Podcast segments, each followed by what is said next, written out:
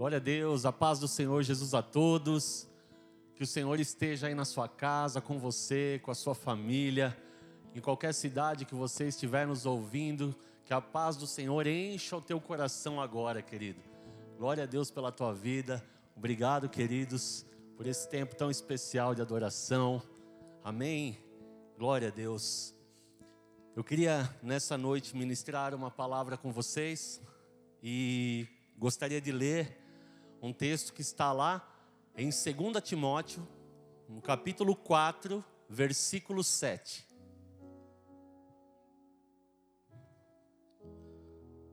Segunda Timóteo, capítulo 4, versículo 7. O apóstolo Paulo escrevendo a Timóteo, ele diz assim: Combati o bom combate, completei a carreira, guardei a fé. Amém, queridos? Um texto pequeno, mas com um significado profundo para nós. É muito fácil nós escrevermos coisas boas, coisas positivas, falarmos coisas positivas quando tudo está bem. Saímos por aí conversando sobre assuntos bons quando tudo está legal.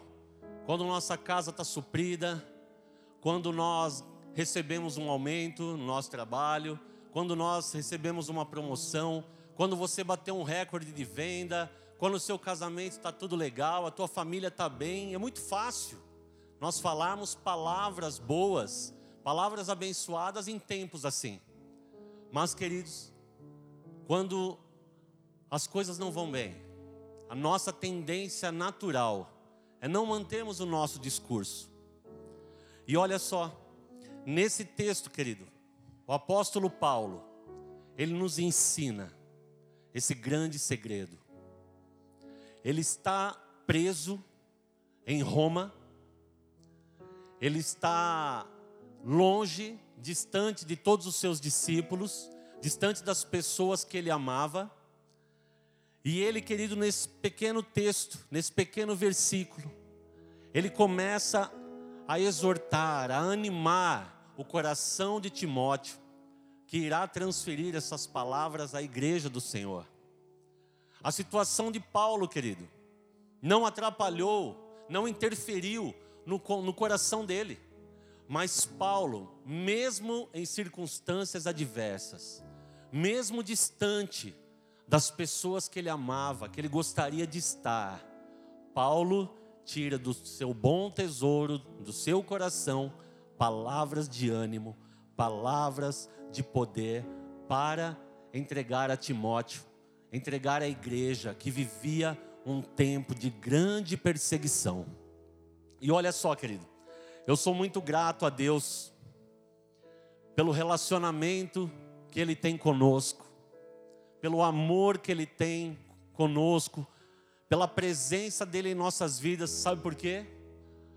Porque, queridos, mesmo em tempo de dificuldades, nós podemos também tirar do nosso bom tesouro palavras poderosas, palavras abençoadas. A nossa fé, a nossa condição não está condicionada às coisas externas mas está sim aqui dentro do nosso coração, onde o Espírito do Senhor está, onde Deus habita, onde a palavra dele faz morada.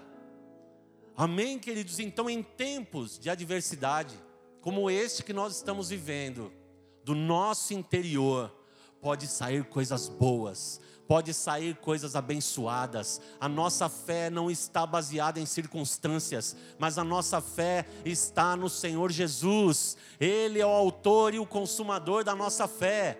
Eu não tenho mais fé porque as coisas vão bem, mas eu tenho mais fé porque eu aprendo a confiar e a conhecê-lo todos os dias. É isso que me mantém firme. É isso que me motiva todos os dias.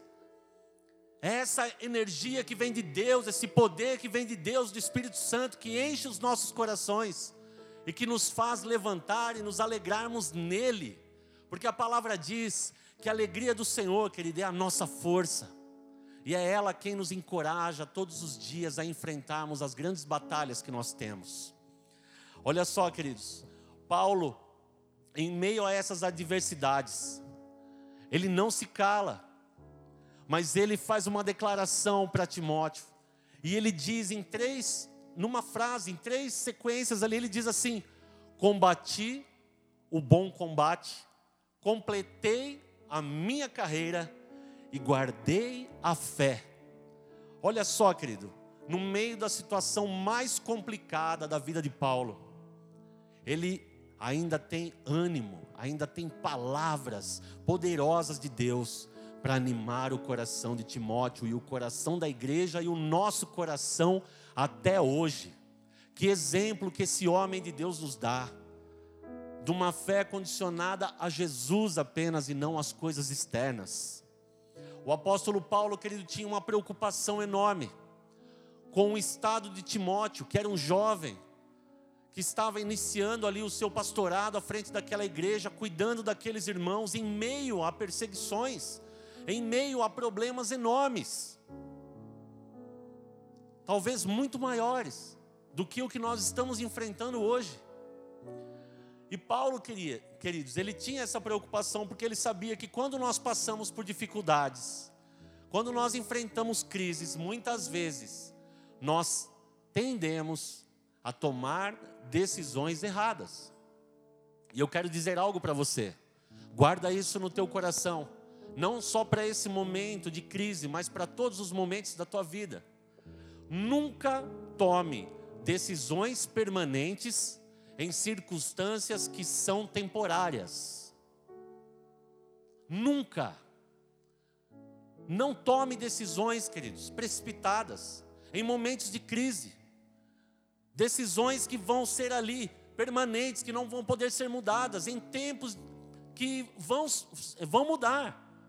Esse tempo que nós estamos passando, ele é passageiro. Essa crise é passageira. As crises na família vêm, as crises no casamento vêm, talvez na sua vida profissional elas venham. E as decisões que nós tomarmos nesses tempos, queridos, vão decidir o nosso futuro. Paulo estava preocupado com a igreja, querido, porque em tempos assim, em dificuldades que passamos, Muitas vezes a pergunta que vem ao nosso coração, mesmo nós cremos, mesmo nós crendo em Deus, mesmo nós tendo fé no Senhor, nós perguntamos o seguinte: o que será do meu futuro? E esse é o tema dessa palavra nessa noite. Como será o meu futuro? E eu te pergunto, querido, como será o teu futuro? Uma coisa eu quero garantir para você: o teu futuro está guardado em Deus. E esse texto que Paulo ministra aos nossos corações, ele nos ensina três coisas poderosas. A primeira delas, ele começa dizendo para Timóteo e ao nosso coração: Combati o bom combate. Querido, significa que há maus combates. Há coisas diárias que nós gastamos muita energia nossa, que não vão nos garantir nada para o nosso futuro, não vão trazer nenhum benefício para nós. Coisas que nós acabamos fazendo, nos esforçando, fazendo tanta coisa que não vão mudar em nada o nosso futuro. Eu quero dizer algo para você, querido, de todo o meu coração. Pare de gastar energia brigando com Deus, Pare de duvidar das coisas que Deus fala. Pare de questionar ao Senhor em tudo. Mas, queridos, use a força que Deus te deu, o vigor que Deus te deu para combater o bom combate. Há pessoas que dizem: Ah, o que é meu está guardado, ele vai vir, não tenho com que me preocupar, aquilo que é meu ninguém toca. Querido, bom seria que fosse assim, mas não é. As coisas que são de Deus, elas têm que ser conquistadas e conquistadas com muita fé, com muito esforço. Jesus mesmo declarou isso na palavra, ele diz: Desde os dias de João Batista até hoje, o reino dos céus é conquistado com muito esforço. Você quer viver coisas poderosas na sua vida, querido? Você quer uma família abençoada? Você quer ter mais fé? Você quer ser um homem, uma mulher de Deus? Você quer ser alguém diferente, um bom profissional, alguém bem-sucedido na sua vida? Você precisa se esforçar, você precisa lutar, você precisa combater o bom combate que o Senhor já te chamou para combater.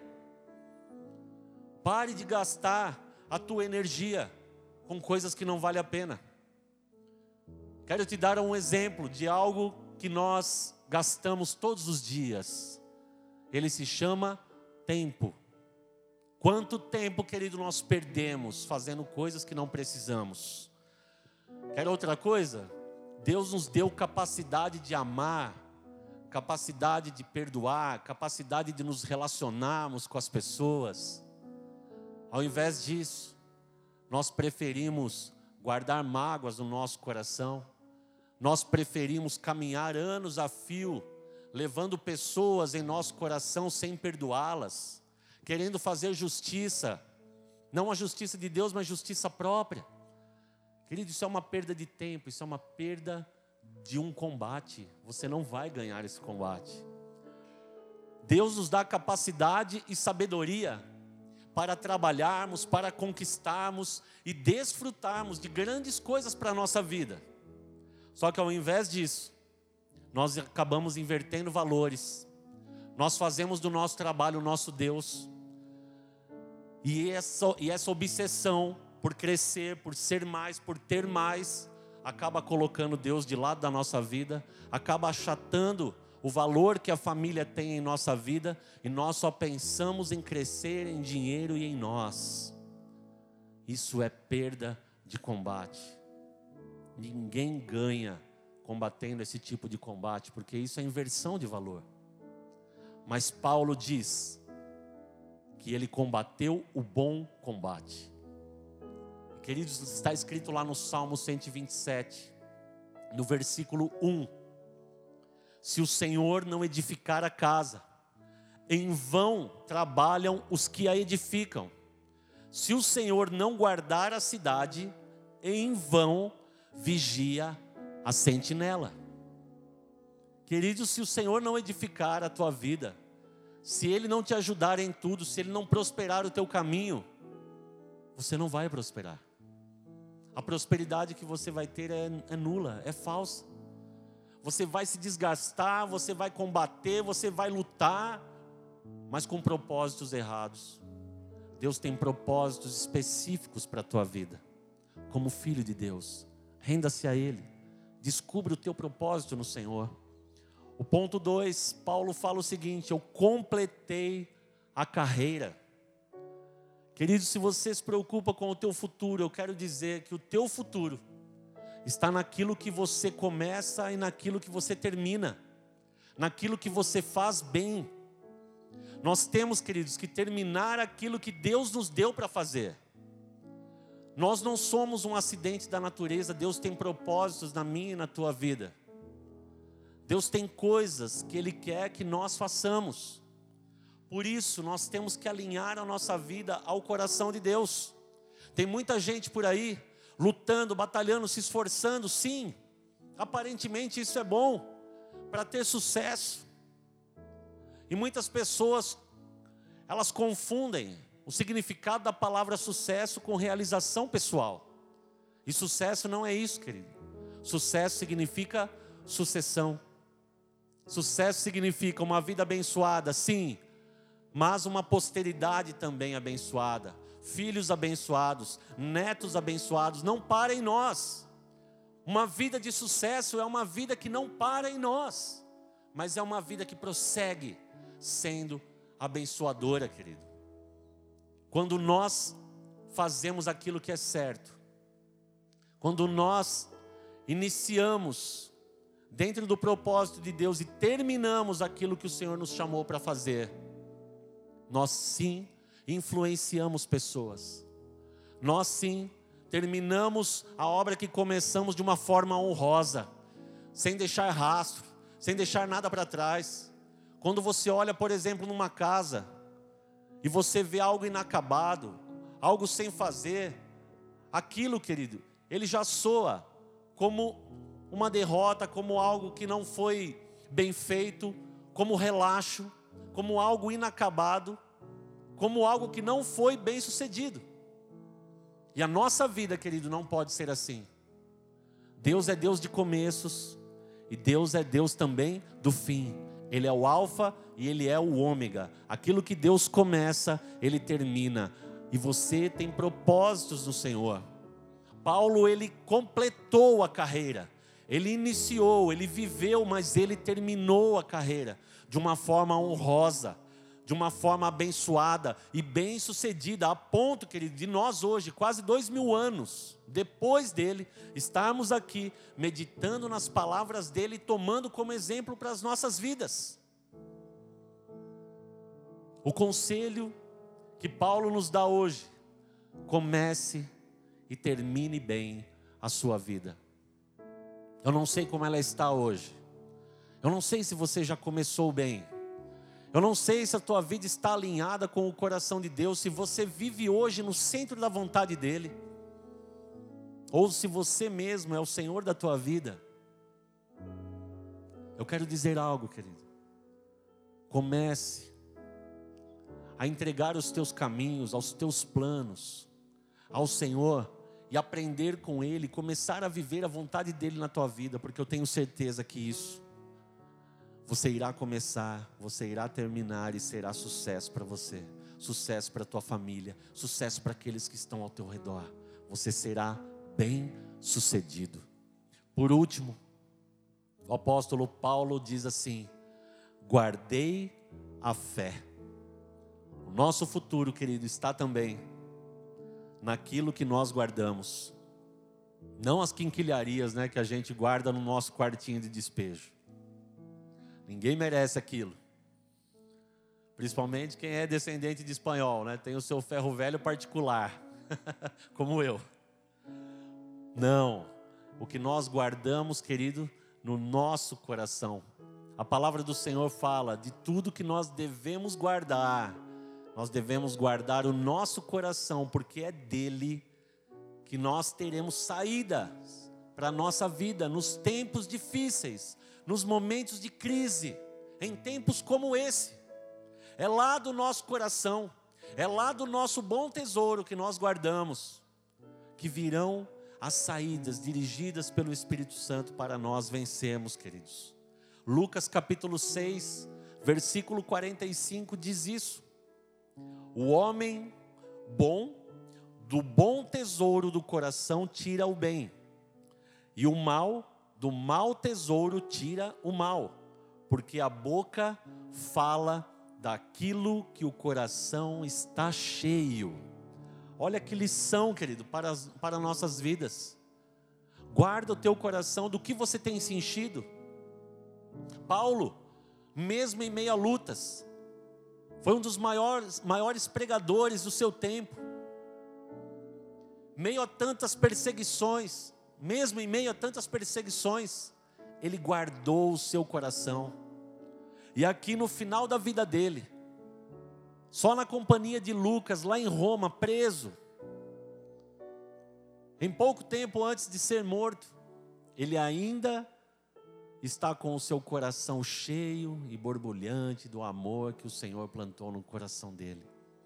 Ele ainda mantém viva a chama do amor por Jesus quando ele foi tocado ali na estrada de Damasco pelo Senhor e a vida dele foi transformada. De tudo que nós devemos guardar, querido, eu quero dizer algo para você. Guarda a tua fé em Jesus. Não há outro. Não há outro como Jesus. Não há outro que te amou mais. Não há ninguém que morreu por você na cruz. Pense em quem, quem você serve. Ele morreu por você na cruz, ele demonstrou o amor dele, se doando para que você hoje pudesse ter vida. Não, ninguém fez isso. Alguém ousou dizer: Eu sou o caminho, eu sou a verdade, eu sou a vida, e ninguém vem ao Pai a não ser por mim? Não, somente Jesus. E é isso que Paulo está dizendo. Ele é o nosso refúgio, Ele é o nosso Senhor, Ele é o nosso caminho, Ele é a nossa verdade, Ele é a nossa vida, é Ele quem nos mantém firme, é Ele que é a razão de tudo, tudo é por Ele, querido, e tudo é para Ele. Se eu pudesse resumir toda a Bíblia, tudo aquilo que Deus nos deixou, a Bíblia seria uma grande história de amor e o tema seria Jesus. Paulo está dizendo: Combati o bom combate, completei a minha carreira e guardei Jesus no meu coração. Eu quero perguntar a você nessa noite: como está a sua vida? Como está o teu coração? Jesus habita no seu coração? Como está, querido, a carreira da sua vida? Como está o seu combate diário? A palavra nos diz, queridos, o próprio Senhor Jesus nos fez mais do que vencedores. Nele, aquele que confia em Jesus, nada pode separá-lo deste amor. Jesus diz que ainda que nós venhamos a morrer, Ele nos ressuscitará e estaremos vivendo eternamente com Ele. Ele é poderoso, Ele é Deus, Ele é Senhor. Guarde Jesus no teu coração, abra o teu coração para Ele nessa noite. Eu gostaria de orar com você, gostaria de fazer uma oração onde você pudesse receber este presente do Pai chamado Jesus dentro do teu coração. Se você nunca fez essa oração, feche seus olhos aí na sua casa, ou onde você estiver nos ouvindo. Senhor, o que seria de nós sem ti? O que seria de nós, Senhor Jesus, sem a tua presença, sem a tua vida, sem o teu perdão para os nossos pecados? Senhor, nós invocamos ao Senhor a tua presença. Venha sobre as nossas vidas. Entra no nosso coração. Senhor, nós não queremos combater o combate da nossa vida sozinhos, mas nós queremos o Senhor ao nosso lado.